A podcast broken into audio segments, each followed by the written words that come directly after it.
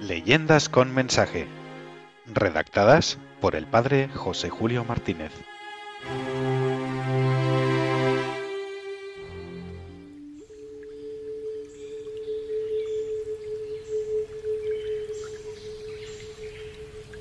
El pastor y la culebra.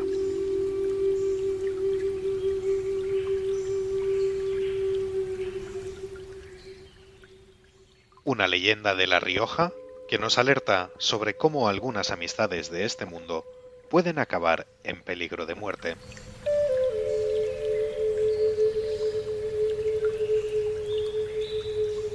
Allá por las históricas tierras de Clavijo y junto a la carretera que sale de Logroño hacia Laguna de Cameros, se encuentra Lomos de Orio, pueblecito que venera una bella imagen de la Virgen Santísima.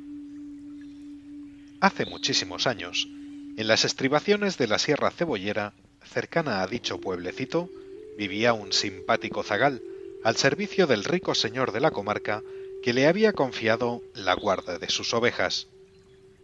El pastorcillo bajaba todas las tardes a Lomos de Orio. Allí visitaba la imagen de María y le ofrecía algún obsequio, pues era muy devoto de Nuestra Señora.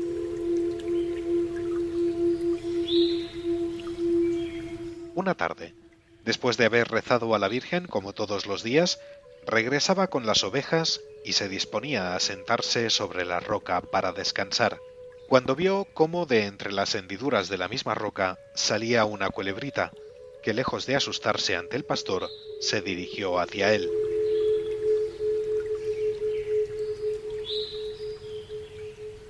Movido por la compasión, el chico no quiso matarla ni ahuyentarla, todo lo contrario.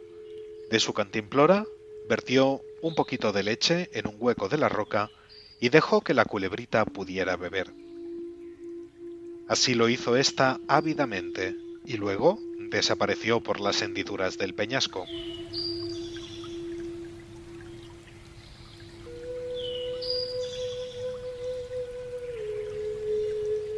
Al día siguiente, el pastor salió de su visita diaria a la Virgen y esperó por si aparecía la culebrilla, mas ésta no daba señales de vida.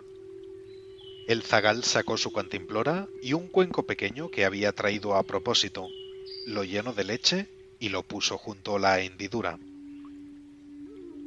Silbó suavemente y apareció la cabecita oscura e movible de la culebra, que pronto se dirigió al cuenco de leche, bebió hasta saciarse y se marchó por la grieta.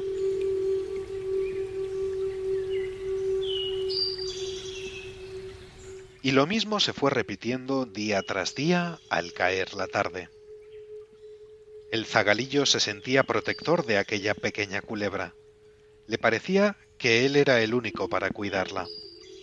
Y en su amistad llegó hasta acariciarle la cabeza y dejar que se le enroscara en un brazo mientras con el otro sostenía la flauta y ofrecía bellos conciertos pastoriles al reptil, que al fin se quedaba dormido por la música y por aquella sincera amistad del pastorcito.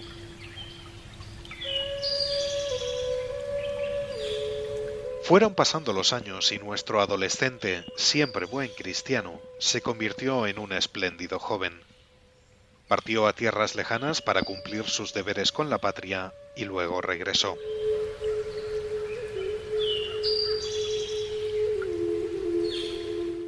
Después de haber abrazado a sus padres y haber contado a todos las incidencias de su vida militar, se encaminó hacia el monte de sus años infantiles.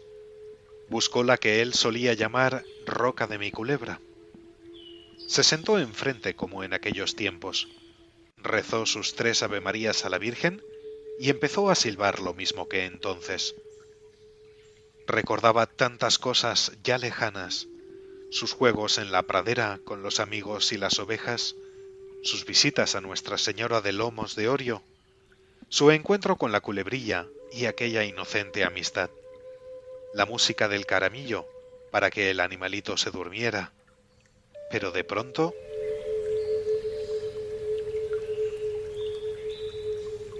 ¡Qué horror! Lo que ahora apareció entre las rocas no fue una culebrita inofensiva, sino un enorme culebrón que se le acercaba poco a poco espiando sus movimientos.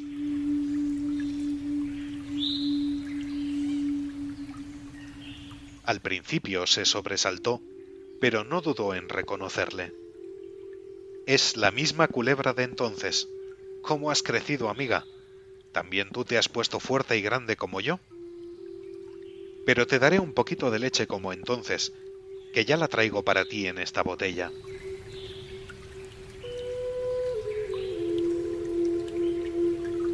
Mas no hubo tiempo para nada. El culebrón se precipitó sobre el joven, se enroscó en su cuerpo y en el cuello, y comenzó a oprimirle con los potentes anillos. El muchacho, presa de enorme terror, sentía que el reptil iba a ahogarle y que sus esfuerzos por librarse serían inútiles.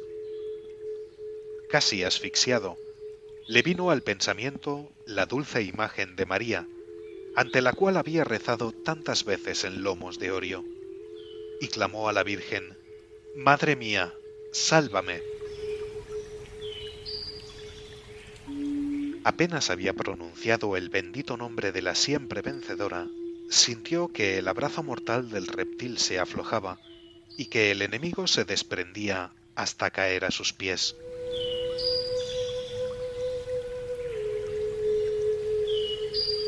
Una vez libre y salvo, marchó a la ermita de la Virgen para darle gracias por el gran beneficio.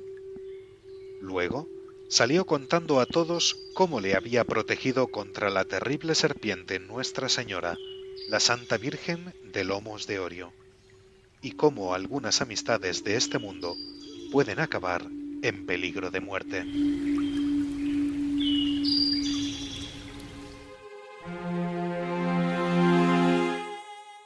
Leyendas con mensaje, redactadas por el padre José Julio Martínez.